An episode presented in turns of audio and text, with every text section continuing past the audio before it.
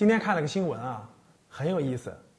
呃，有一个父亲，在他孩子三岁的时候，把几坛酒埋到了地下，就自己家有个院子啊，埋到了地下，是玻璃瓶的那种啊，封好了埋地下。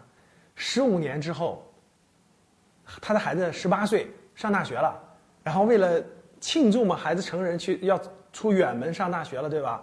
这个这个父亲就把那个土铲开，铲开，挖出了十五年前埋的那几坛酒，倒出来，请宾客吃饭的时候呢，拿这个酒给大家分享，所以非常开心。我看到这个新闻以后呢，我就感觉哇，这不就是投资真谛吗？对吧？投资真谛是什么？投资真谛是为了解决需求。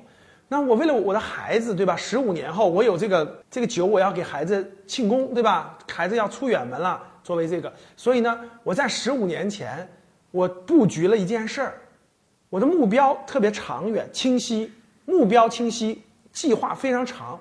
我买了大城市一套房子，对吧？我放着不动，啊，十五年后价值不一样了。我买了一个指数基金，指数基金背后就是五十家，对吧？或者一百家优秀的上市公司。我买完它以后，我不管了。十五年之后我再看，哇，它肯定是一笔很大的这个不一样的这个硕果，满足了我的需求。所以无论是孩子成人这种需要，还是自己养老，啊，还是这种自己的这个某种规划，有一个清晰的目标，有一个长期的规划，然后持有正确的资产，这就是投资的全部。所以一样的，如果视频前的你，如果你是四十多岁，啊，开始给自己做资产的布局。那没有那么多本金怎么办？定投，我每个月买点，每个月买点，每个月买点，我坚持十五年，最后那个钱就足够咱们养老的。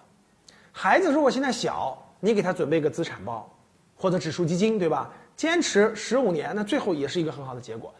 所以通过这个事情，我觉得你能感受到啊，投资的真谛是什么。